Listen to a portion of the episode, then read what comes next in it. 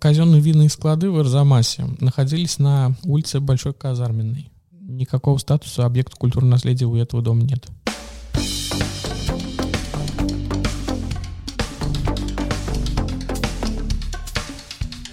Привет! Это подкаст «Архиважно», где мы рассказываем об истории промышленной архитектуры конца XIX века. Проект реализуется при поддержке Президентского фонда культурных инициатив –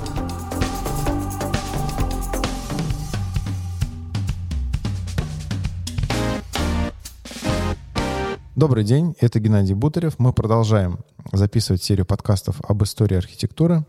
И сегодня у нас в гостях Евгений Бутусов, историк, краевед, член Союза журналистов России. Евгений, добрый день. Добрый день, Геннадий. Сегодня мы говорим об Арзамасе. Арзамас вообще это не только город, но литературный кружок, куда входил Пушкин, например. И сейчас есть одноименный образовательный портал с лекциями. Мы его все знаем, все используем его и слушаем. Вы вообще как-то сотрудничаете с ними, пересекаетесь, общаетесь? Э, Департамент культуры города Арзамаса э, с ними взаимодействует, мы с ними общаемся, поддерживаем определенные контакты. В планах было пригласить общество Арзамас в Арзамас, собственно, к нам. Такая вот игра слов. Чтобы они провели цикл э, лекций на базе Арзамасского историко-художественного музея. Но, к сожалению, вот ковид начался и определенный корректив внес. Но, тем не менее, мы как бы продолжаем с ними поддерживать связь. Угу. То есть работа в любом случае планируется, и там онлайн ведется уже, да? Да, собственно, да. Угу. Вообще Арзамас единственный в Нижегородской области историческое поселение федерального значения. И какие-то обязательства есть у города в связи с этим? Что-то накладывает дополнительные какие-то трудности, ну, сложности? Можно сказать, нам в принципе повезло с получением такого солидного статуса. В 2017 году Министерство культуры Российской Федерации утвердило охранную зону исторической части города Арзамаса, были разработаны границы исторической части города Арзамаса, э, введен определенный градостроительный регламент, определенные требования, которые ужесточают вообще э, застройку, высотность, площадь застраиваемой территории.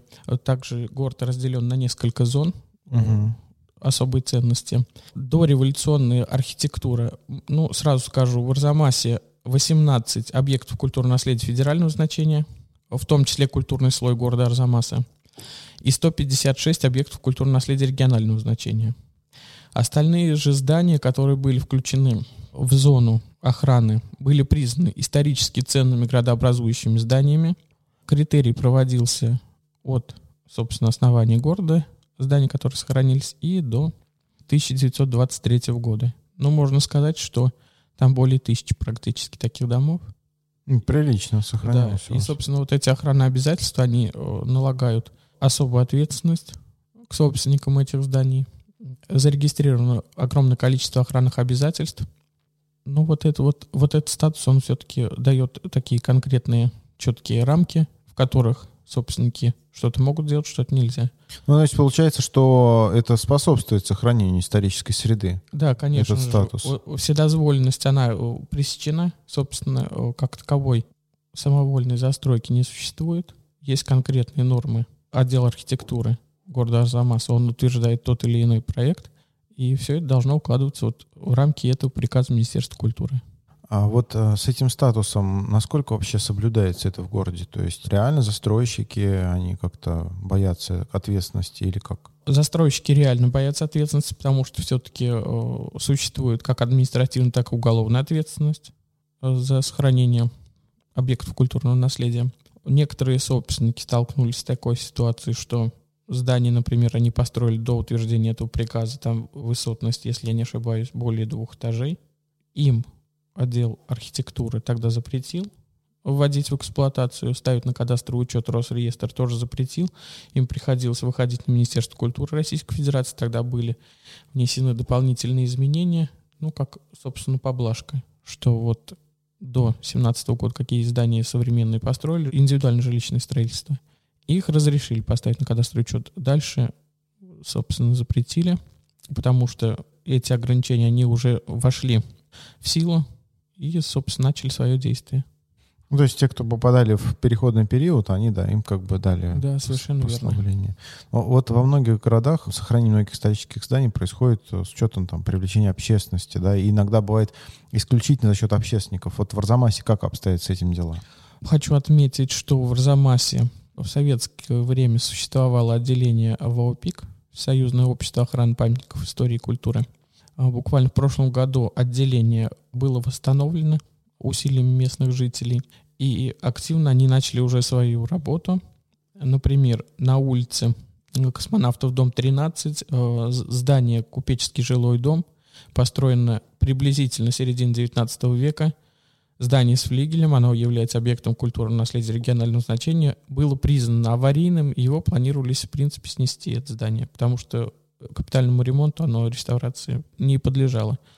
Члены общества ВАПИК э, подняли этот вопрос на региональном уровне, после чего было принято решение э, дом этот расселить, собственно, и дальше заняться как бы его реставрацией, тем не менее, или консервацией.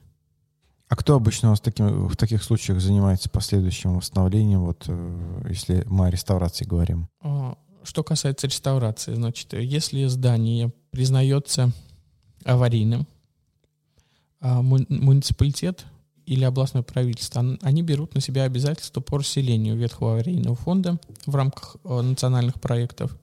Дальше здание и земельный участок под ним переходит в собственность муниципалитета. И муниципалитет вправе, в принципе, его пустить под приватизацию. Приватизация — это, собственно, продажа с аукциона этого здания и земельного участка. И дальше, собственно, собственник, который приобретает это здание, пусть оно аварийное либо не аварийные, и дальше как бы разрабатывают проект реставрации за свой собственный счет и реставрируют. Если практику Арзамаса взять, э, были такие случаи, когда действительно выкупали здания старые разваливающиеся девелоперы и приводили в надлежащий вид? Были случаи, например, Нижегородская епархия на улице Верхней Набережной, ей был, был передан собственность дом и земельный участок, усадьбу э, купца Бессонова. Епархия от, отнеслась очень ответственно к восстановлению этого исторического здания. Есть легенда, что именно в этом здании во время своего приезда пребывал Александр Сергеевич Пушкин. Епархия разработала проект реставрации этого здания, и, собственно, она его воплотила в жизнь. Сейчас здание в очень достойном виде, территория содержится. Истории все-таки были в Арзамасе. Положительные примеры есть. Да. То есть, по сути, это получается такое продажа с обременением, да? То есть, если девелопер покупает, даже если он где-то там захочет что-то на участке свободно построить, то он получает в любом случае обременение в виде восстановления этого здания. Да, конечно. Когда здание является объектом культурного наследия, регионального, местного, либо федерального значения, э, Росреестр всегда регистрирует охранные обязательства. Управление охраны объектов культурного наследия Нижегородской области разрабатывает охранные обязательства и зону охраны памятника. И, соответственно, Росреестр при заключении сделки, будь то продажа, дарение, там, наследование, собственно, вместе с имуществом переходит, собственно, и вот это обременение. Том Сойерфест. Он дошел до Арзамаса. Что уже удалось сделать? Вообще, есть ли запрос на восстановление исторических зданий у самих жителей в Арзамасе? Наконец-то, да, Том Сойерфест до нас дошел. В этом году первый проект. Реализует его вообще костяк. Состоит из четырех девушек арзамасских, неравнодушных. Вот они, русские женщины, они всегда вот... Да, русские женщины. Начинают... Да, все на них и держится. Выбрали здание на улице Карл Маркса, дом 24. Здание выбрали не случайно. Деревянный жилой дом, постройки середины 19 века, одноэтажное здание, украшена глухой деревянной резьбой, прекрасно сохранившейся. Есть, конечно, частичные утраты. Девушки договорились с реставраторами, резчиками арзамасскими, которые пошли навстречу и некоторые элементы утраченные воссоздали. Как я повторюсь, дом выбрали не случайно по одной простой причине. Улица Карл Маркс сейчас э, находится в процессе э, реконструкции в рамках проекта кластера Саров Арзамас Саров Дивеева. В этом доме в свое время проживал генерал-майор, герой Советского Союза Фролинков и основательница Арзамасской музыкальной школы Мария Константиновна Бутакова. То есть здание не является хотя объектом культурного наследия, но тем не менее оно обладает огромной исторической ценностью для нас.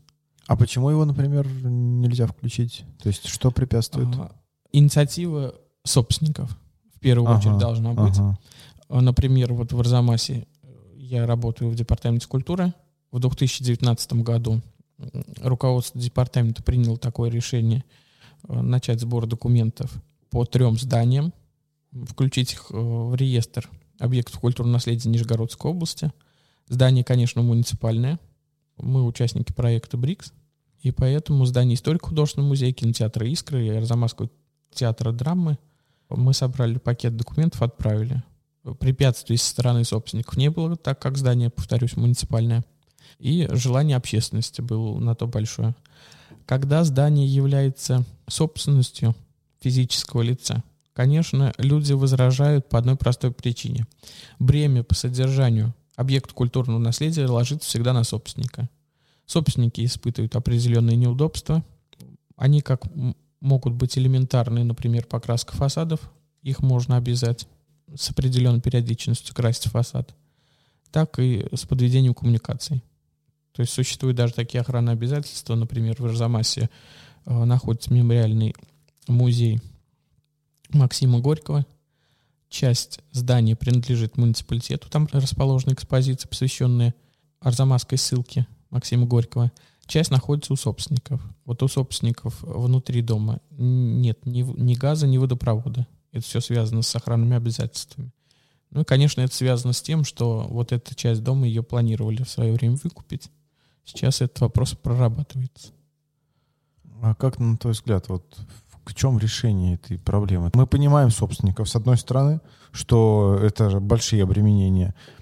И с другой стороны, мы понимаем государство. Здание-то в частные руки выкуплено. Что сделать? Как быть-то, вот, на твой взгляд? Как найти золотую середину? Ну, наверное, сложно на этот вопрос отвечать. Во-первых, это э, финансовое благосостояние все-таки собственника. Это один из больших, так сказать, плюсов или минусов, так как все-таки при проведении каких-то работ необходимо согла- э, согласование и разработка в первую очередь проекта реставрации. Денег на проект у людей нет. Это, как правило, 10%, 5% от э, ремонтных работ. Собственники, как правило, физические лица, которые проживают, ну, условно говоря, э, в многоквартирном доме, объекте культурного наследия, не готовы вкладывать деньги в проведение вот проектно-сметной документации в порядок и разработки проекта реставрации.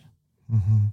Вот Арзамас, он был вообще и промышленным центром раньше, да? То есть мы знаем из истории, что изделия возились и в Англию, и во Францию, и Германию. То есть, по сути, на экспорт шло, да, многое. А какова сейчас судьба традиционных для Арзамаса производственных комплексов? Там изделий из кожи, например. Ну, существовал, назовем условно, три золотых века Арзамаса, не один. Николай Михайлович Гальков считает первый золотой век. А кто это? Арзамасский кревет ага. Николай Михайлович Гальков. Он был городской главой, написал о, достаточно фундаментальный труд «Исторические сведения о городе Арзамасе». Он был издан в Арзамасской типографии Доброхотов в 1911 году.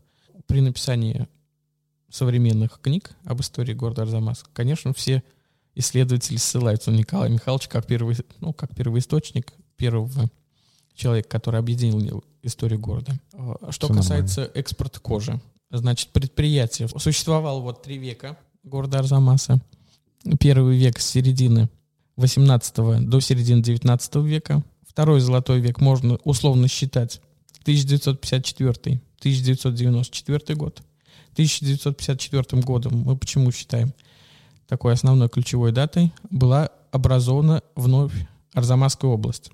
Был разработан генеральный план, э, согласно которому границы города существенно расширились. По проекту было предусмотрено строительство нескольких э, оборонно-промышленных предприятий, которые сейчас существуют как значимые градообразующие. Например, Арзамасский машиностроительный завод, Арзамасский приборстроительный завод, завод Темпавия. Они устояли в сложные 90-е годы, они сейчас существуют, продолжают свою деятельность. Что касается, например, кожи. С кожей намного сложнее после революции. Кожевенные артели были объединены – и существовали как обувная фабрика в поселке Выездной. Это за речкой Теши, прям буквально недалеко от города Арзамаса. И обувная фабрика существовала до перестроечного времени. Перестройку очень многие предприятия города Арзамас просто не смогли пережить.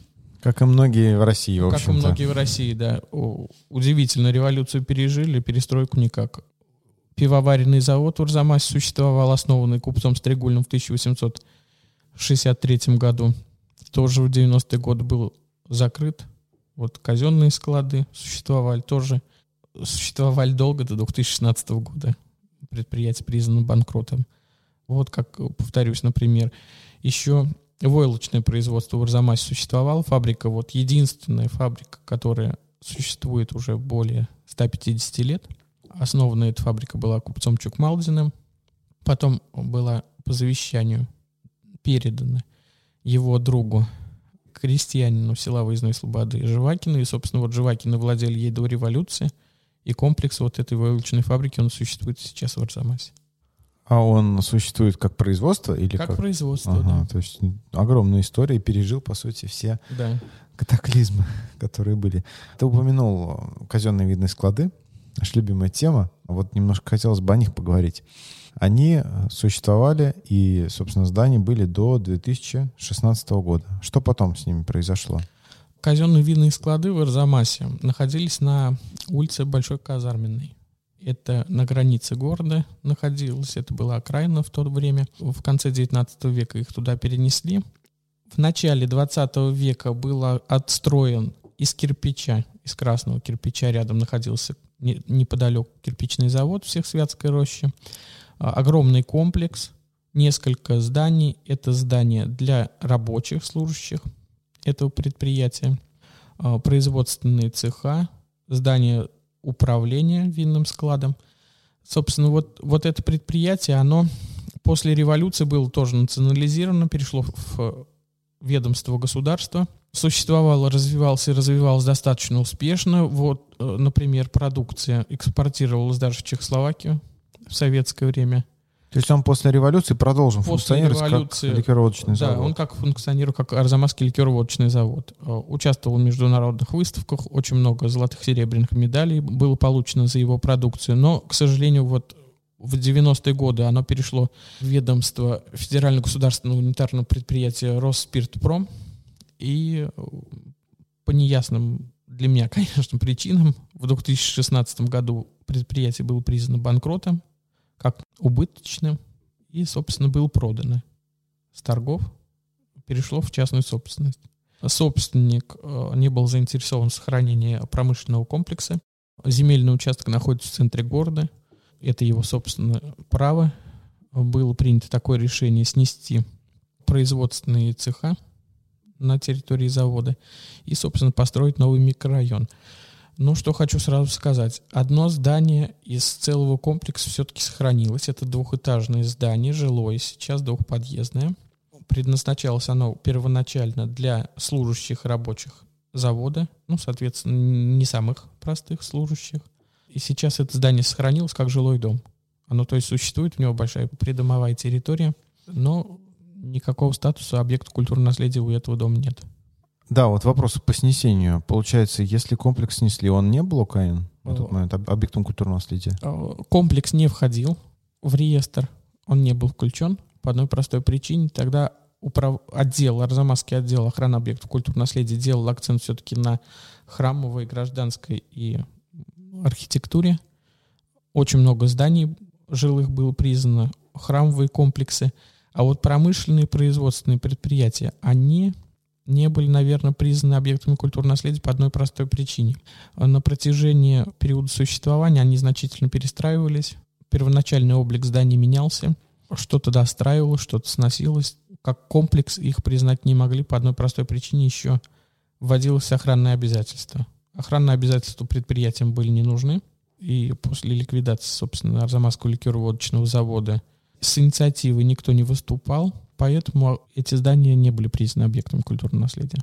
То есть собственник особо-то и не горел, да, к включению этого комплекса. И это тоже одна из причин, получается, да? Ну, наверное, может быть, он просто и не знал, что этот комплекс можно включить. Угу, Вот. Да, может быть, даже не предполагал, что есть такая необходимость, есть потребность.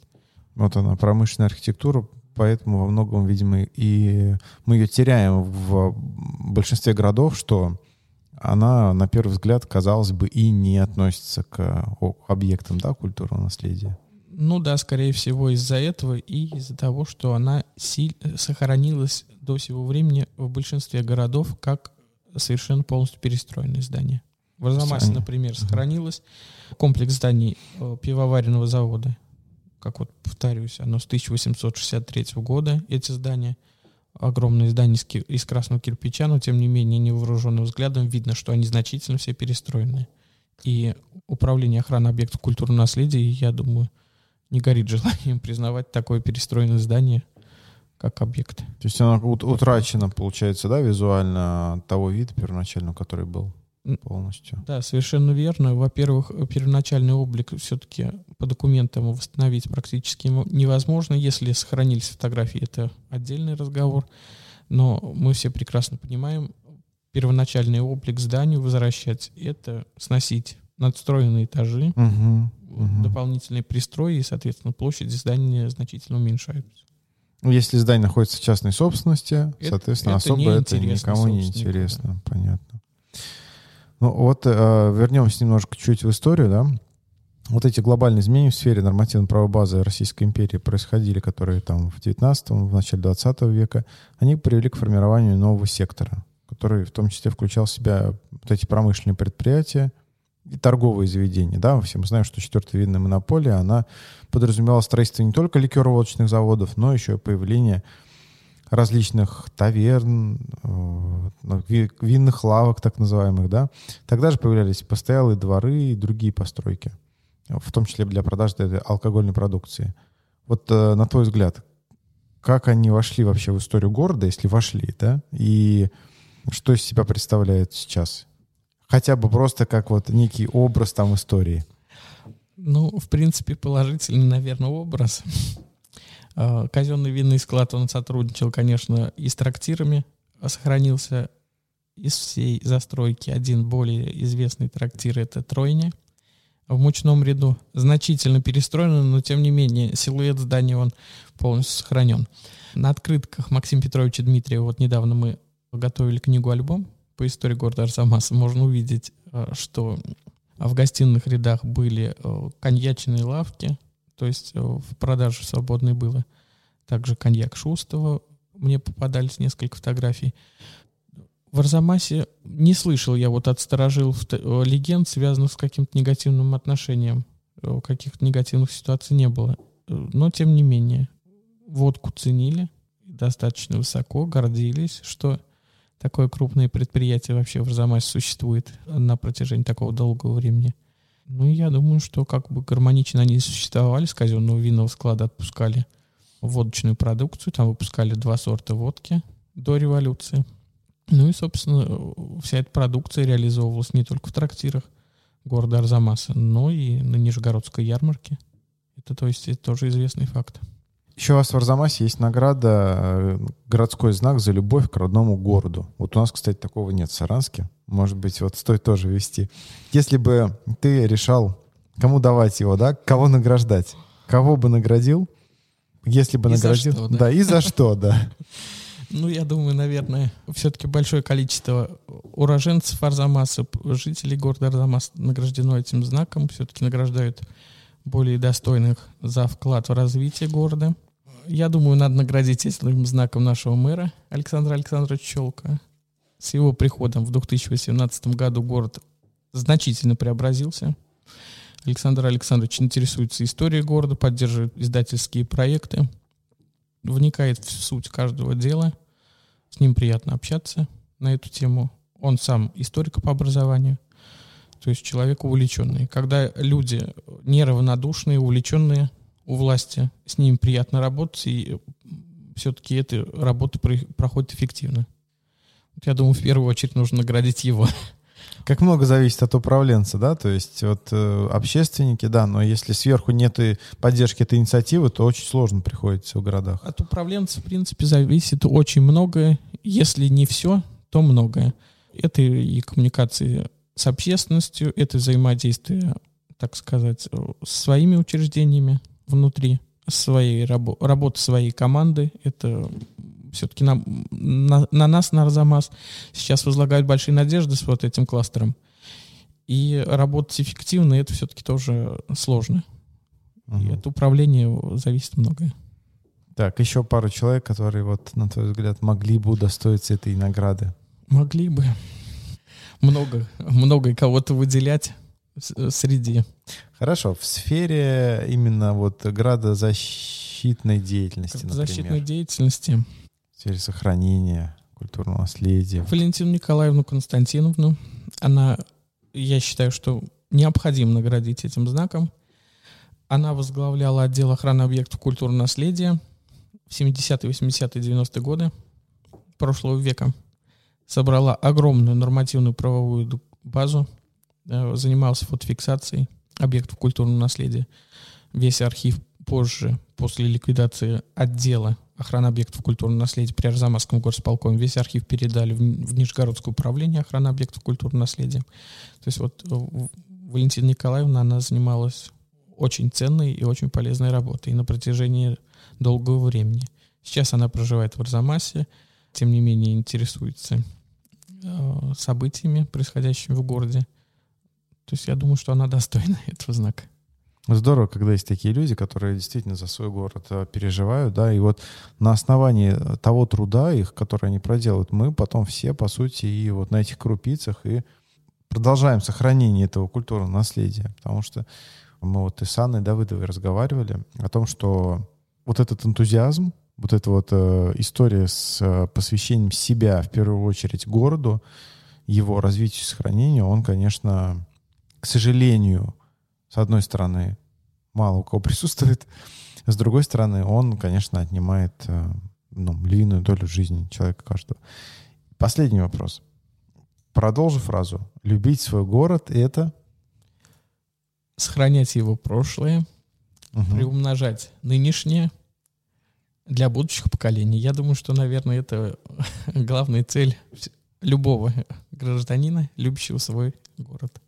Ведь а, вот то, что ты сейчас сказал, по сути, это даже а, немножко перефразированная мысль Ломоносова. Ну Он, ну да, да, да. Да, Михаил Ломоносов верно. говорил о том, что человек, не знающий своего прошлого, не имеет будущего. И вот эта история, вот эти, там, как некоторые называют, гнилушки, эти здания старинные, которые... Это наша история. Да, это наша история, и это наша жизнь. И если мы не будем знать, то как мы дальше будем развиваться? То есть это можно бесконечно вставать да, на одни и те же грабли, если не знать, что... Если не помнить, что они вчера уже были, эти грабли. Вот, поэтому я согласен полностью с тобой и разделяю точку зрения, эту мысль о том, что э, не зная, не сохраняя своего прошлого, пути дальше как такового нет. Большое спасибо за разговор. Я еще раз напомню, что сегодня у нас в гостях был Евгений Бутусов, историк, краевед, член Союза журналистов России. Пока.